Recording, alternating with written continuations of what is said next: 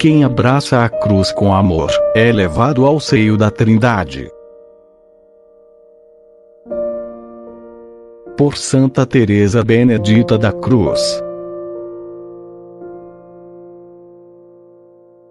Nós te saudamos, Cruz Santa, nossa única esperança. Assim dizemos no tempo da paixão, dedicado à contemplação dos amargos sofrimentos de nosso Senhor Jesus Cristo. O mundo está em chamas. A luta entre Cristo e o Anticristo encarniçou-se abertamente. Por isso, se te decides por Cristo, pode te ser pedido também o sacrifício da vida.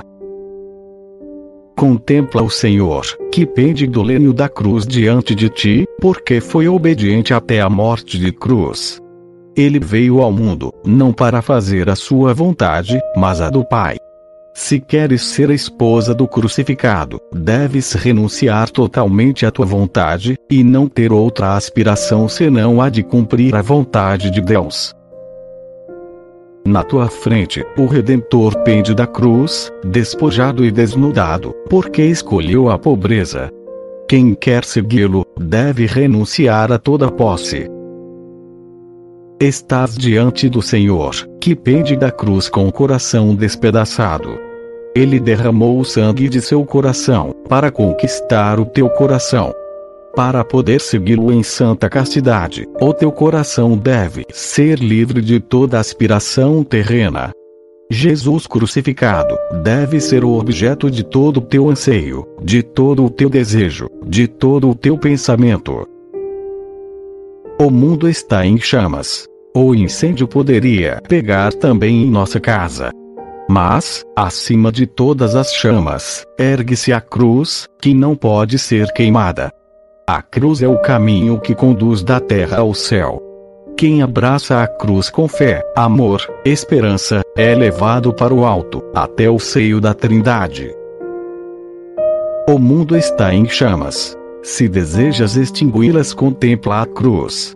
Do coração aberto jorra o sangue do Redentor, sangue capaz de extinguir também as chamas do inferno. Através da fiel observância dos votos, torna o teu coração livre e aberto. Então, poderão ser nele despejadas as ondas do amor divino. Sim, a ponto de fazê-lo transbordar, e torná-lo fecundo até os confins da terra.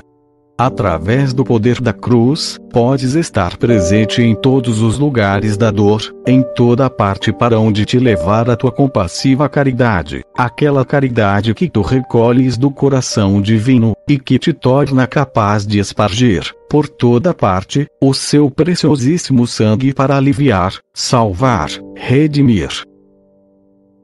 Os olhos do crucificado fixam-te a interrogar-te, a interpelar-te, queres estreitar novamente, com toda a seriedade, a aliança com Ele. Qual será a tua resposta? Senhor, aonde irei?